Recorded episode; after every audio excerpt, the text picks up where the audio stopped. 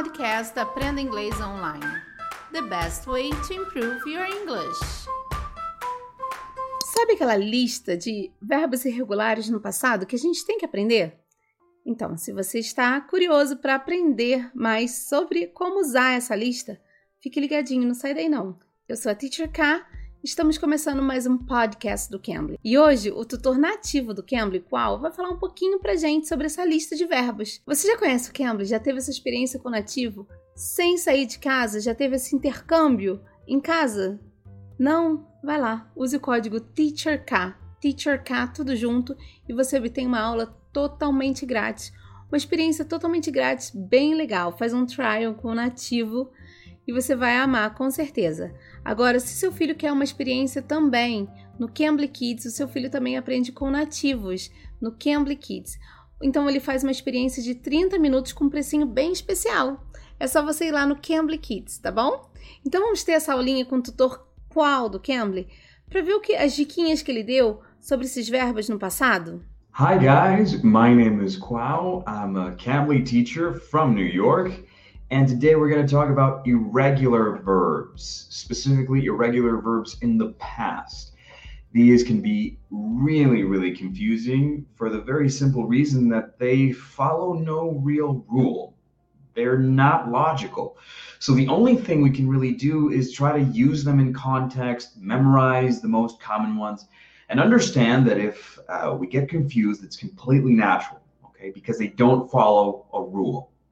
Now, Today, we're going to use some examples of the most common irregular verbs to try to uh, have you guys memorize them. But like I said, there is a very, very, very long list, over a hundred. You don't have to remember all of them, but we will try to learn the most common ones. When we're learning English, we probably learn things like eat, drink, walk, run. Walk is a regular verb. So when we say walk in the past, we just add ed. Very simple, right?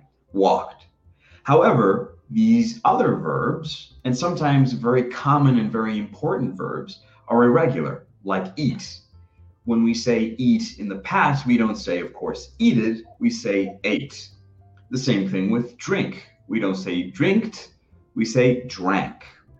O verbo irregular no passado, ele não tem uma regrinha. Você realmente tem que decorar e usar. E hoje ele vai falar sobre alguns deles. Não é igual o verbo no passado regular. Os verbos regulares a gente acrescenta ed no final. Esses não, a gente tem que realmente decorar. Então hoje a gente vai falar sobre alguns deles. E o primeiro que ele falou foi eat. Eat, o passado do eat é ate. Eat, comer, o passado é ate.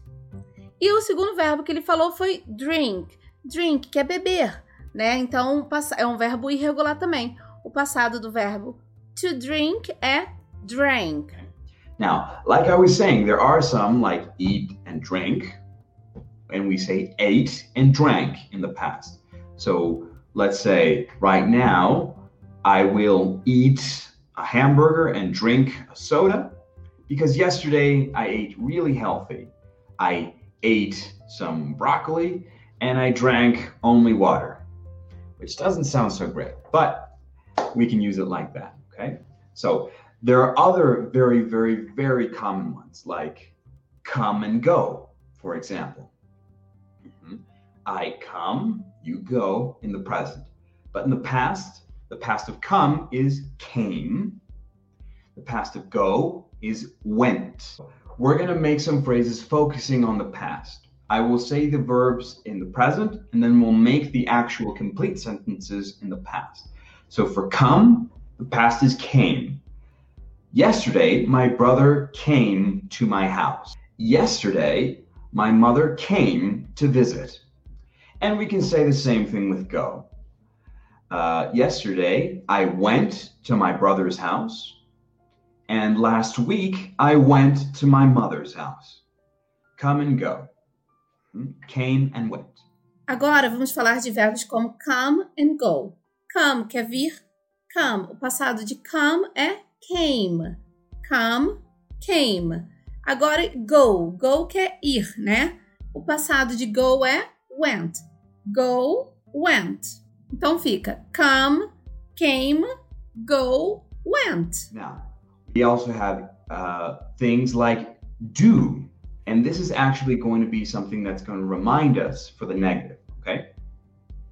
Now, the present is do and the past is did. The verb do is very important because we integrate it in the past and we say in the negative form, did not. Okay? So do in the present, did in the past, and with all irregular verbs, we add did not to change them into the past. For the negatives in the verbs, we would use did not plus its infinitive form.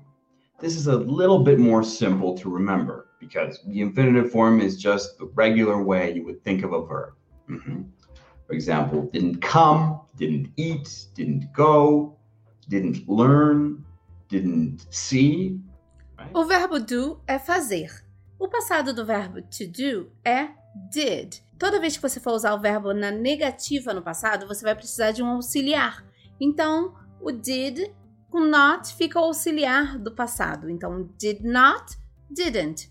I didn't eat, I didn't travel, I didn't go. Sempre você vai usar o did not mais o verbo no infinitivo. Então, se o verbo é to do, I didn't do. Se é to go, I didn't go. Se é to travel, I didn't travel. Assim que você vai fazer a estrutura negativa do verbo no passado. So, this is why it can be tricky. Irregular verbs have a ton of little rules and little exceptions and they can make you confused.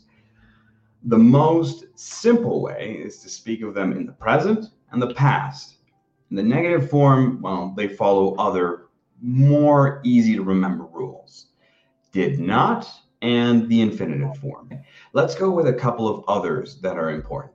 Make. Make is a really, really important verb. Now, to remind you guys, do and make are not exactly the same thing. Do is generally used for activities Make is used for objects. So we shouldn't confuse them, but they are both irregular verbs. So remember, the past of do is did. The past of make is made. We also mentioned at the beginning a very common one, which was run. The past of run is ran. He ran away. My dog sadly ran away. Some kids uh, say that they will run away. And if we would say that in the past, you would say the kid ran away from home. O passado do verbo to make é made. Então, verbo fazer, to make, passado fica made. O passado do verbo to run, que é correr, fica ran. Então, passado do run, que é correr, fica ran. Another couple of really, really important ones are verbs like see, the past is saw, I saw a really funny looking bird today. I saw a car crash. I saw a nice hat. Or I saw a t-shirt I wanted to buy. O passado do verbo to see, que é ver, é só. Então, to see, o verbo no infinitivo fica só no passado. Let's add some other verbs here. Let's try to use them together. Let's use go and see. I can say something in the past, really common, really simple. I go to the store and see clothes. In the past, I think you can understand how I would say it. I went to the store and saw clothes. Right? Go is went in the past. See is saw in the past. Right? So I went to the store, I went to school, I went to my house, and I saw clothes. I saw my friend. I saw a movie. I went to the mall and saw a movie. Right? The past of get is got. The past of give is gave. O passado do verbo to get, que é obter, pegar, é got. Get, got. O passado do verbo to give, que é dar, é gave. Give, gave. Get, got. So if I say I will get uh, money, right? Or in the present, I get money. In the past, we would say, I got money. We would say, yesterday, I got money. Last week, I got a car. Last month, I got a house. The past of get. And then we can say, give. Let's say I give a present to my friend. But maybe I did it at Christmas. So I gave a present to my friend. I gave a present for their birthday. For question, guys, this is something uh, that some people get a little confused in, but the general structure of a question doesn't change. The only thing that changes is the verb. Okay? So, for example, if I want to ask, Do you walk to school? I would say, Did you walk? In uh, irregular verbs, did you run to school? Okay, so it's the same structure. Depending on the present or the past, then we would change. But in general, it's the same grammatical structure. Os verbos irregulares no passado, para você falar na, na, frase afirmativa, não tem uma regra para decorar. Você realmente precisa saber, conhecer os verbos para saber como ele é conjugado no passado. Agora, se você for fazer na negativa, a estrutura é did not, didn't, mais o verbo no, no infinitivo, né? Did not drink, did not go, did not eat. Então, assim que vai ser usado. Agora, se você for fazer pergunta, a estrutura também não é difícil. Você vai começar com o auxiliar na frente, que é o did. O auxiliar do passado é o did. Então, did you go? Did you? Aí você vai usar o verbo no infinitivo. Did you go to the movies? Você foi ao cinema? Did you eat pizza? Você comeu pizza? Então, did you, did you, did she, did he? Então, é did no começo da frase. Essa foi a nossa aulinha com o tutor Qual do Cambly. Espero que você tenha gostado. Se você gostou, deixe seu like, tá bom? E não esqueça, se você tiver alguma dúvida, pode deixar seus comentários. Você pode deixar seus comentários também, tá bom? Estamos em todos os canais de podcast. Você pode se inscrever nos canais. Se você ainda não se inscreveu no nosso canal do YouTube, no Cambly Brasil, vai lá, ative as notificações para vocês receberem sempre as nossas atualizações. Eu sou a Teacher K. Espero vocês aqui no próximo episódio. Bye bye. Take care. You can. You can bleed.